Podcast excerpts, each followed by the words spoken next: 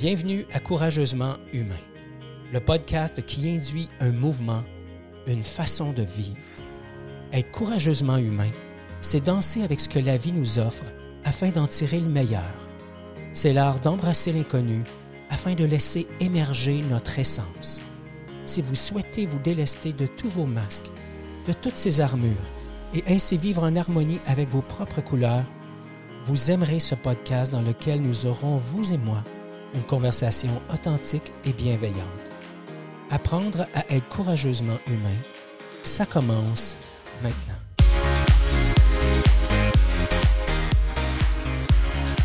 Bonjour et bienvenue au podcast Courageusement humain. Aujourd'hui, l'épisode numéro 17 intitulé 5 stratégies pour augmenter ma confiance en moi en relation avec les autres.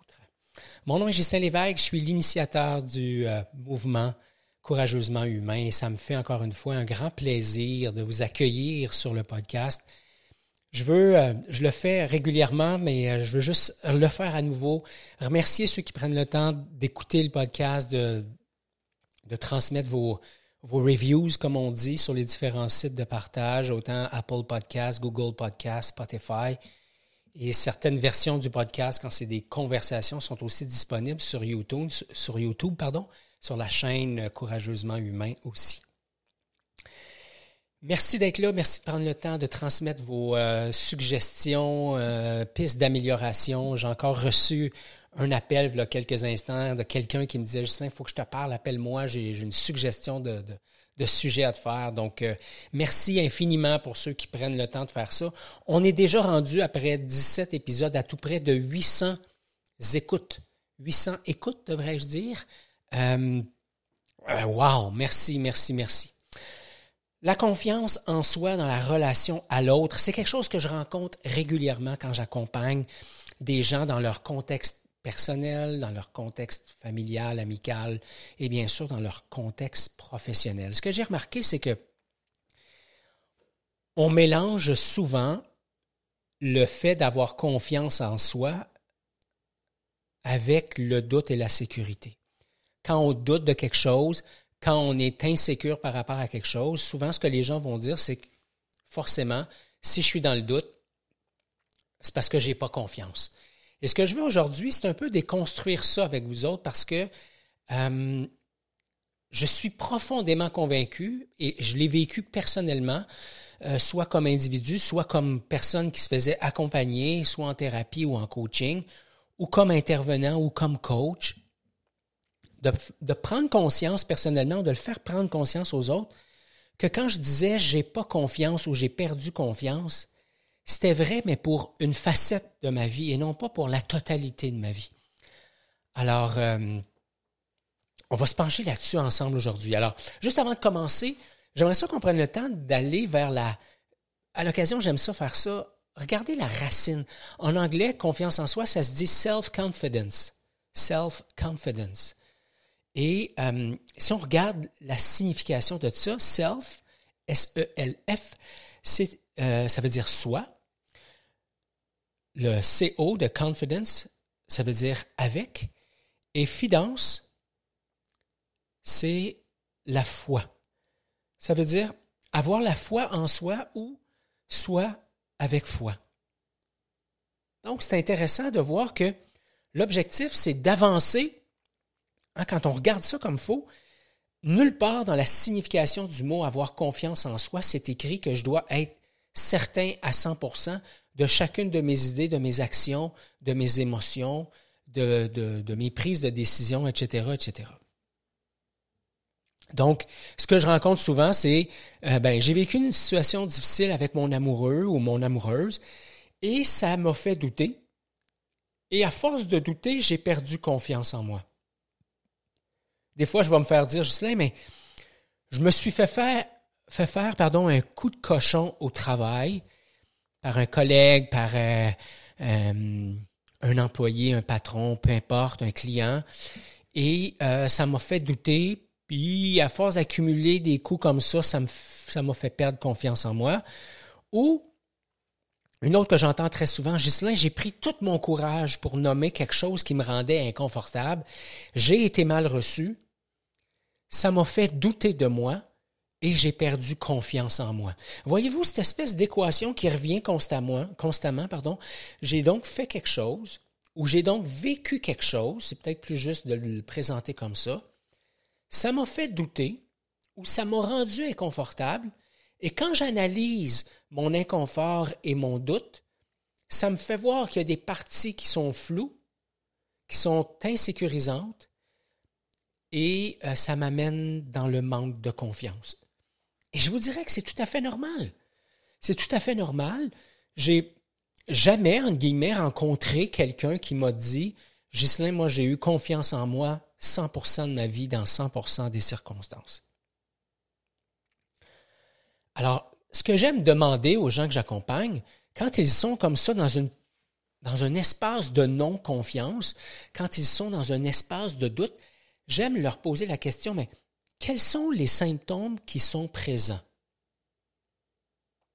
Et dans les réponses que j'ai, et je vous invite à vous poser la question, si ça vous tente même de mettre le podcast sur pause et de répondre à cette question-là, je la répète si jamais vous avez envie de faire l'expérience, quand le doute s'installe, quels sont les symptômes présents?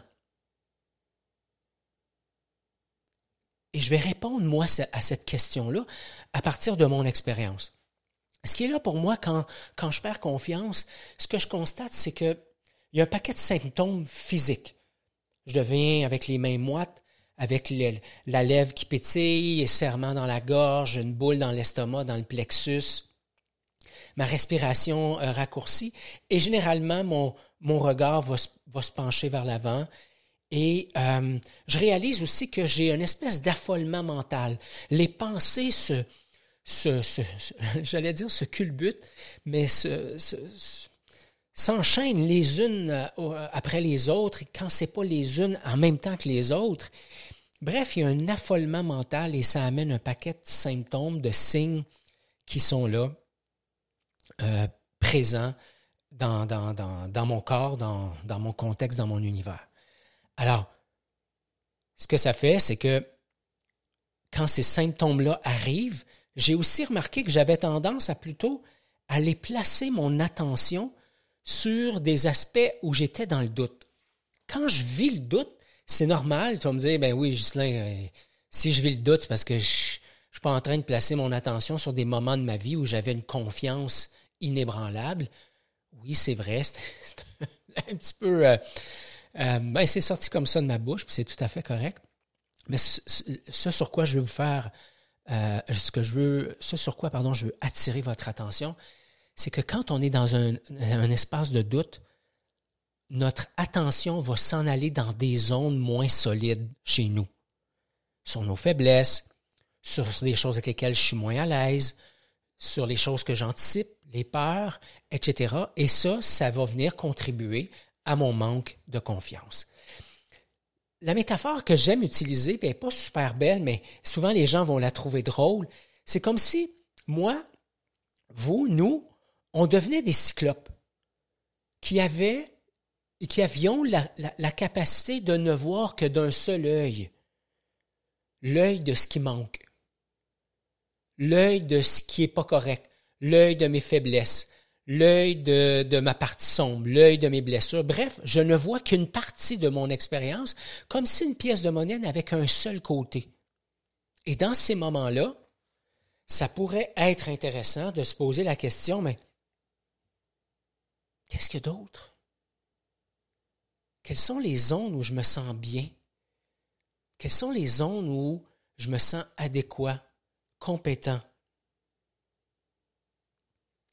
J'ai un manque de confiance dans ma relation à la femme ou à l'homme, par exemple. J'ai un manque de confiance pour adresser une situation particulière avec mon patron. Mais est-ce que c'est un manque de confiance qui est généralisé partout dans ma vie? Et ça se peut que ça soit le cas. C'est, en fait, ça se peut qu'on ait l'impression que ça soit le cas. J'ai déjà vécu ce genre de situation-là après un, un grand moment de détresse, une rupture amoureuse, euh, des crises de panique, la perte d'un emploi. J'ai eu une période qui a été relativement longue, plusieurs mois, où j'ai eu l'impression que j'étais bon à rien. Et graduellement, j'ai été en mesure, jour après jour, semaine après semaine, mois après mois, de, de recommencer à placer mon attention sur les ondes de puissance que j'avais, sur les compétences que j'avais, sur les talents que j'avais, sur les choses que j'arrivais à faire avec, avec beaucoup de solidité. Alors c'est, normal quand le, manque de confiance s'installe, quand je suis dans un espace de doute, de non-confiance, que mon focus s'installe sur les choses qui ne vont pas bien. Mais c'est là que la maturité émotionnelle prend tout son sens et là que ça, me donne cette capacité de prendre du recul et de regarder ailleurs. Je dis souvent que le manque de confiance, ça constitue une occasion en or. En train de vous souhaiter des manques de confiance, quoique une partie de moi est quasiment en train de dire ça. En fait, je vais m'assumer, une partie de moi vous, vous, vous souhaite ça quelque part et vous comprendrez que c'est fait avec beaucoup d'amour et de bienveillance.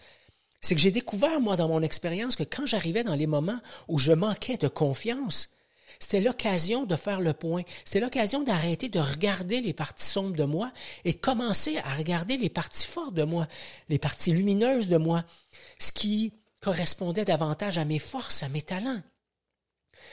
Euh, bien sûr, regarder mes ondes de non-confiance, puis essayer de voir, mais qu'est-ce qui se cache derrière ces ondes de non-confiance-là? Et un petit peu plus loin, je vais vous donner des exemples un petit peu précis quand je vais vous parler des stratégies euh, que moi j'applique et j'espère qu'elles vous seront utiles. Euh, et finalement, c'est aussi l'occasion, euh, quand le, manque de confiance arrive, je vous disais que c'est une situation en or, une occasion en or, c'est aussi l'occasion d'apprendre à voir tout ça avec des yeux neufs. Voir la situation avec un regard neuf, avec les yeux de quelqu'un qui passe par là pour la première fois.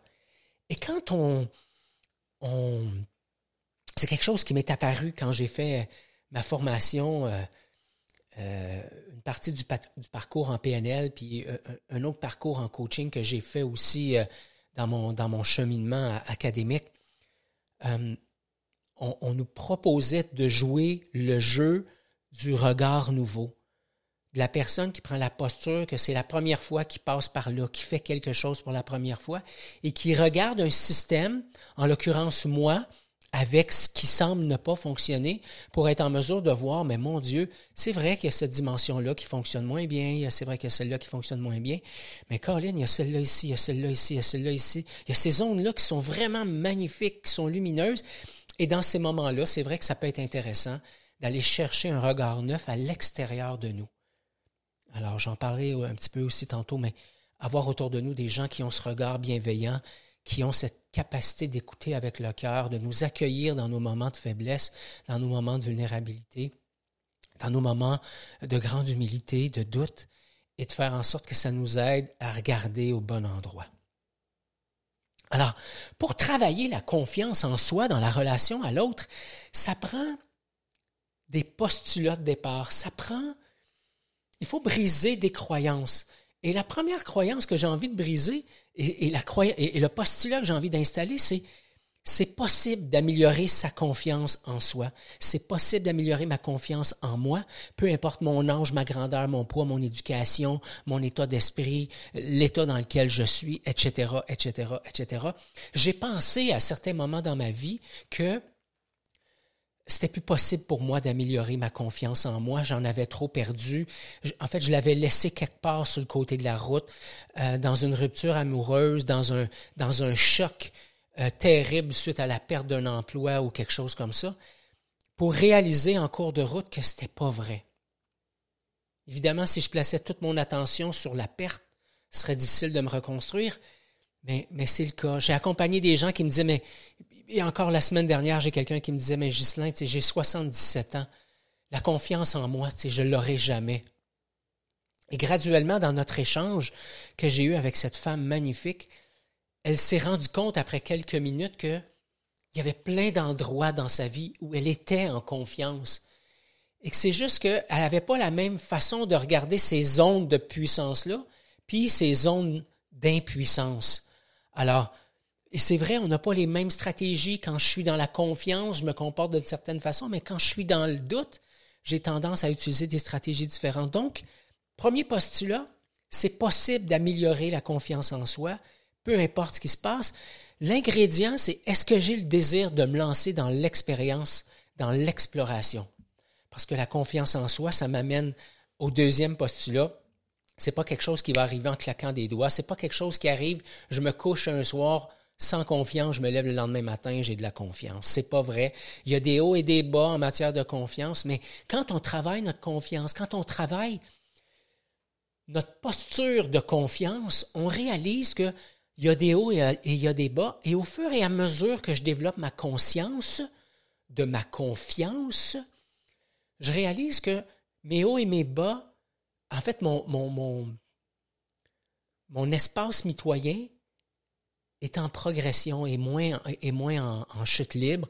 Et je vais peut-être monter plus haut, mais je vais descendre plus bas. Et je vais avoir tendance à, à me tenir sur l'échelle de la confiance beaucoup plus élevée qu'au lieu d'être à 2, 3, je vais peut-être être d'une façon plus normale à 7, 8 avec des moments à 10, puis peut-être des moments à 5.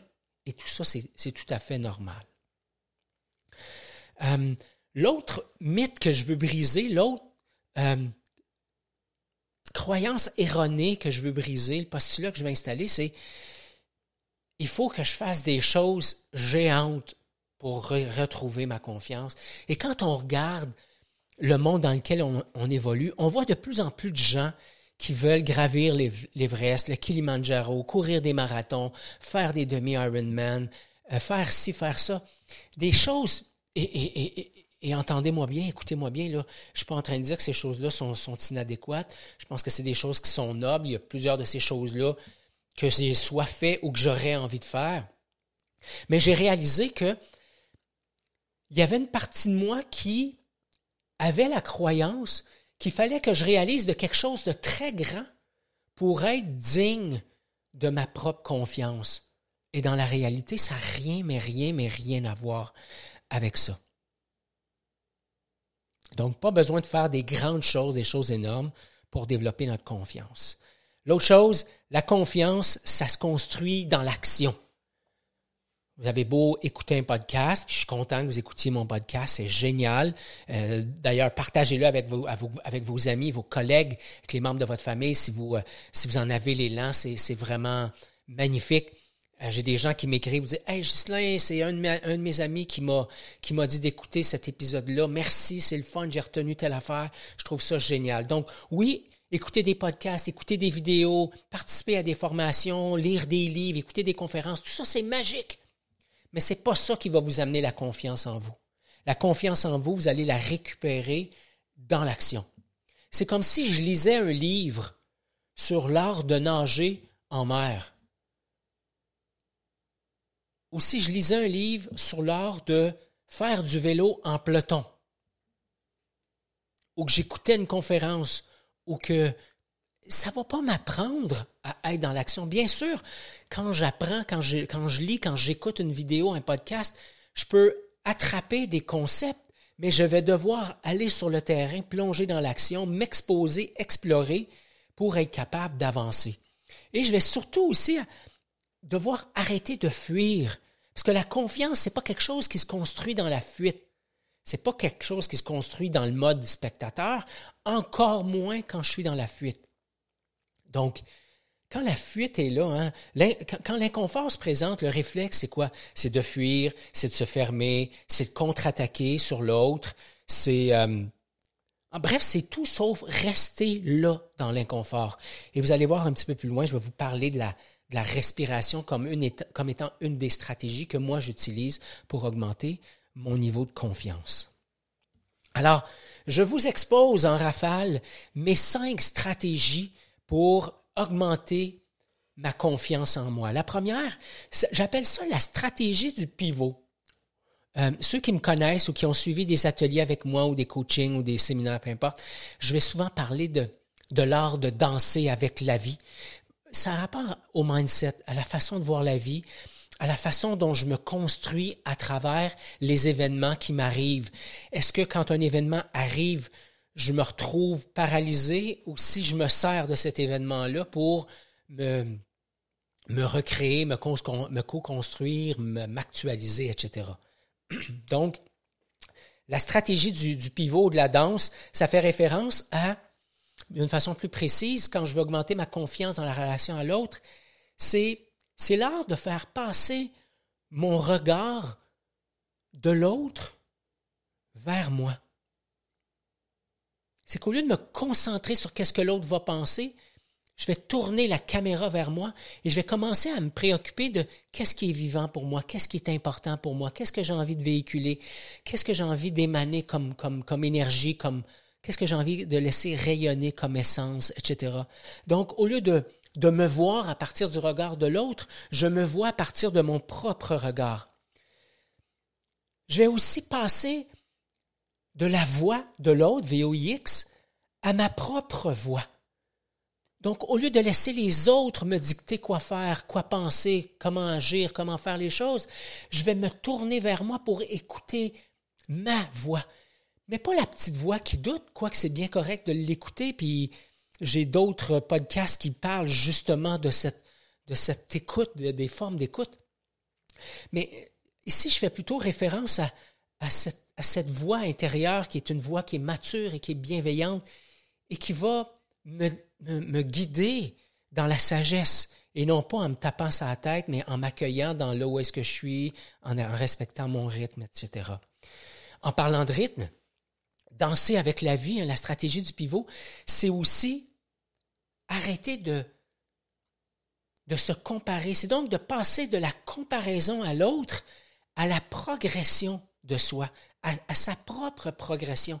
Donc, au lieu de me comparer à mon voisin, j'embarque dans un nouveau parcours de, de formation. Euh, je m'installe dans une réunion, puis euh, je vois mes collègues qui s'expriment ouvertement, puis dès qu'il y a quelque chose qui ne va pas, ils le disent sans problème. Je vois quelqu'un qui, euh, qui fait une tâche qui ressemble à la mienne et qui est tellement confiante quand ça vient le temps de parler à un client ou quoi que ce soit. Même chose, je regarde mon amoureux, mon amoureuse qui, euh, quand a quelque chose à dire, le, va le dire avec beaucoup d'aisance. Et moi, je, ça me crispe, j'ai peur. Aller dans la comparaison, c'est assurément aller dans le manque de confiance, c'est aller dans le doute, c'est aller dans est-ce que je suis capable, est-ce que je suis à la hauteur, est-ce que je suis assez? Et si je veux développer ma confiance, je dois m'intercepter en train d'avoir ces pensées-là et les transformer en me disant, yes, c'est le temps de passer à autre chose. Donc, arrêter de me comparer à l'autre, euh, viser la progression un pas à la fois, pas perdre de vue que, sais, par exemple, avant de parler en public devant 5000 personnes, ben, il y a une foule de compétences et de petites actions à faire. Je vous en donne quelques exemples clarifier mes intentions par exemple, du message que j'ai envie de livrer? Est-ce que quand je communique, c'est clair? Avant de parler devant 5000 personnes, si j'envoie un courriel ou que je prends euh, le téléphone puis que je parle à un ami, quand je m'exprime, est-ce que c'est clair?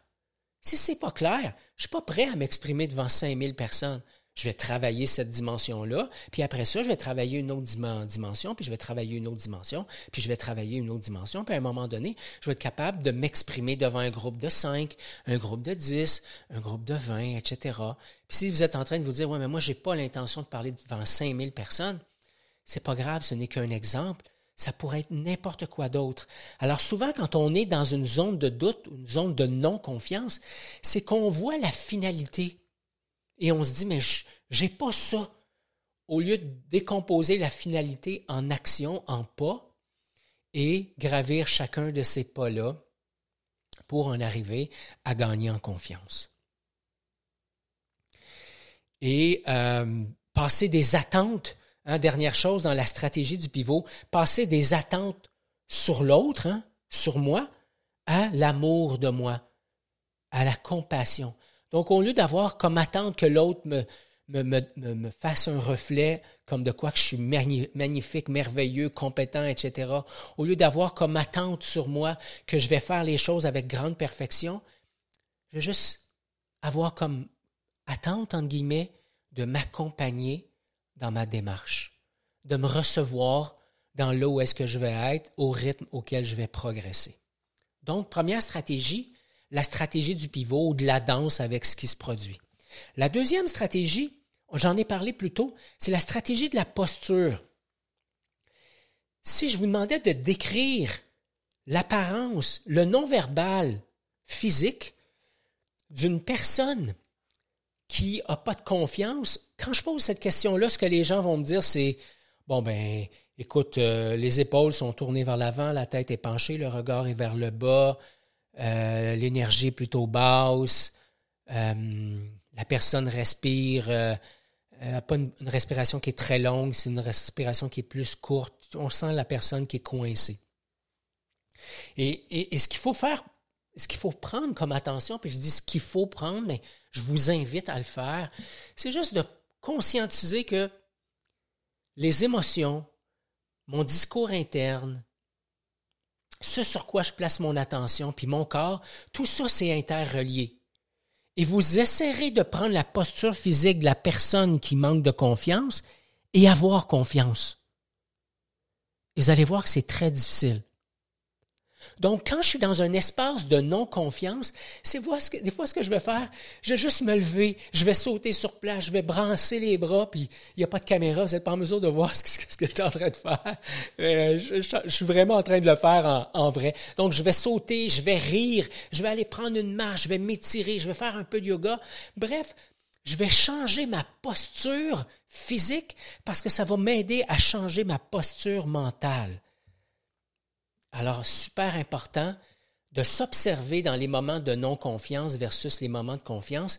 Et si jamais vous dites, Ghislain, c'est difficile pour moi, demandez le support d'une personne bienveillante, quelqu'un de votre entourage qui va dire, OK, bon, ben, place-toi dans un espace de non-confiance. Vous allez voir, si vous placez sur votre, votre attention sur une situation où vous manquez de confiance, vous allez peu à peu prendre la posture qui vient avec, je parle de la posture physique, et l'autre va être capable d'observer ça et que si vous vous placez dans une situation où vous pensez à, un moment où vous avez toutes vos ressources, toute votre confiance et que vous, vous étiez à votre top, bien là aussi, l'autre va être en mesure de voir un langage non verbal, une posture physique complètement, complètement différente.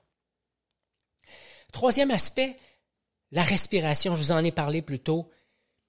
La respiration, j'ai découvert pour moi que ça avait un lien vraiment étroit avec mon état d'esprit. J'ai découvert en m'observant que quand j'étais dans des zones de non-confiance, quand j'étais dans le doute, que j'avais tendance à avoir une respiration très courte. Est-ce que c'est la respiration courte qui amène l'espace de non-confiance ou le doute ou l'inverse? Il y a des moments où j'ai vu que c'était dans un sens, puis il y a des moments où j'ai vu que c'était dans l'autre sens. Je vous dirais en toute franchise que dans les moments que j'ai observés, quand dans mon mental ça s'active et que ça devient flou, euh, il y a un lien étroit avec ma respiration. Et ce que je fais en stratégie vraiment, vraiment, vraiment concrète, c'est que je vais m'installer et je vais faire un cycle de cinq longues respirations. Et ce que je vais faire, c'est que je vais respirer pendant cinq secondes. Je vais maintenir ma respiration 5 secondes. Et je vais expirer pendant 9 secondes. Et je reprends ça. J'inspire 5, je maintiens 5, j'expire 9. Et il y a des moments, toute franchise, où c'est 3, 3, 7, puis il y a d'autres moments où c'est 7, 7, 12. C'est pas ça qui est important. C'est que J'inspire lentement, je remplis ma bédaine, je maintiens ma respiration, je prends le temps de m'oxygéner à fond. Et là, j'habite mon corps aussi avec mon esprit. Et j'expire profondément à vider mes poumons le plus possible et je reprends le cycle. Ça, c'est une stratégie qui, encore une fois, va changer ma posture. Quatrième stratégie, donnez votre avis. Hein, faire des petits pas oser des petites choses. On vous demande, mais qu'est-ce que tu as envie de souper? Qu'est-ce que tu as envie de manger pour souper? Oh, n'importe quoi, ça, m'irait. Quel resto tu as envie d'aller? Oh, comme tu veux. Moi, je n'ai pas vraiment d'idées de, je n'ai pas de goût particulier. Prenez le temps de nommer, prenez le temps d'oser. Et bien sûr, faites-le avec les gens qui sont autour de vous en qui vous avez confiance, mais le but, c'est de construire là-dessus. Rappelez-vous, je ne peux pas avoir confiance sur une compétence que j'ai besoin de développer à 100% si je l'ai développée à 3%. C'est normal que j'ai pas confiance quand je regarde au loin et que je dis j'ai pas 100% euh, la maîtrise de cette compétence-là. Donc, j'ai pas confiance en moi. C'est normal. Si je suis à 3 sur 100, qu'est-ce que je peux faire pour monter à 4 et monter à 5 et monter à 7 puis monter à 9? C'est à ça que je fais référence. Donc, donnez votre avis, faire des petits pas, émettez votre opinion autour de la table. J'avais une équipe l'année dernière et j'avais trouvé, j'avais une personne dans mon équipe qui avait l'habitude de ne pas prendre la parole. Et je dis vraiment la phrase comme ça, qu'elle avait l'habitude de ne pas prendre la parole, c'est que c'était donné comme habitude de se la fermer. Et c'est une personne qui avait des idées incroyables, avait vraiment des bonnes idées, mais je comprends qu'il y avait une, partie importante d'elle qui avait peur de, d'avoir une idée qui était mal reçue. D'ailleurs, ça avait été son expérience dans le passé. Avait peur de, de, de, passer pour un petit peu nounoun, etc. Et pour ceux qui nous écoutent ailleurs que le Québec, nounoun, ça veut dire euh, j'ai peur d'avoir l'air incompétente ou euh, inadéquate. Et ce qu'on a fait, c'est qu'on a fait en groupe un pacte où on allait systématiquement, à plusieurs fois, à plusieurs endroits là, dans notre agenda de réunion, prendre le temps de demander qu'est-ce qu'elle en pensait. Et avec le temps, elle a développé, et ce pacte-là a bien sûr été passé avec elle. C'est pas quelque chose qui a été imposé, et c'est quelque chose qui avait sens pour elle. Et euh, de cette façon-là, elle est en mesure d'apprendre à exprimer. Au début, elle exprimait son opinion de Waouh, je suis contente, ça va bien. Et graduellement, elle s'est mise à exprimer les zones avec lesquelles elle était moins à l'aise. Et c'est vraiment devenu vraiment très, euh, très adéquat dans son cas à elle. Donc, la notion de donner son avis, une petite chose à la fois, la notion de, de, petits pas, en anglais, on appelle ça les baby steps, hein, c'est super, super important. Dernière stratégie, la cinquième, c'est célébrer. Célébrer, je vous dirais en toute franchise, et euh, quand je me connecte à ce que je m'apprête à vous dire, c'est, euh, je réalise qu'il y, a un fond de tristesse dans tout ça, qu'il y a une partie de moi qui, euh, qui est profondément triste de ne pas avoir été célébré. Célébrer mes petits pas, célébrer mes petites victoires, évidemment célébrer les moyennes, les grandes. J'ai souvent été coincé dans un espace où il fallait que, pour célébrer, que je fasse quelque chose d'extraordinaire, d'hors norme, que, que les autres n'arrivaient pas à faire. Et j'ai l'impression que je suis pas seul sur cette planète-là, puis là, je suis vraiment dans le, dans, dans le, jugement et les perceptions quand je dis ça. Mais quand je regarde tous ceux qui se mettent à, à la chasse aux médailles, aux 5 km, 10 km, demi-marathon, euh, cours de ci, cours de ça, euh, Ironman, euh, l'Everest, je me dis que comme société, on s'enfonce peu à peu dans l'idée fausse qu'il faut absolument quelque chose de très grand pour célébrer, puis quelque chose de très grand pour avoir confiance en soi et quelque chose de très grand pour être quelqu'un. La confiance, hein, c'est, c'est quelque chose de vivant. Donc, par moment, j'en aurai beaucoup, par moment, j'en aurai moins. Tout ça, c'est tout à fait normal. Mais ce qui importe, quand j'en ai moins, c'est que je ne vois pas cette situation-là comme une fin en soi, mais plutôt comme une occasion de changer ma posture et de gravir peu à peu les échelons, de l'échelle de la confiance. C'est tout pour l'épisode d'aujourd'hui. Merci beaucoup d'avoir été là. Si vous avez apprécié l'épisode, n'hésitez pas à la partager avec vos amis. Je vous invite à vous abonner, à laisser un commentaire. Ça nous aide à faire connaître l'émission. Et comme à l'habitude, je vous invite à être courageusement humain.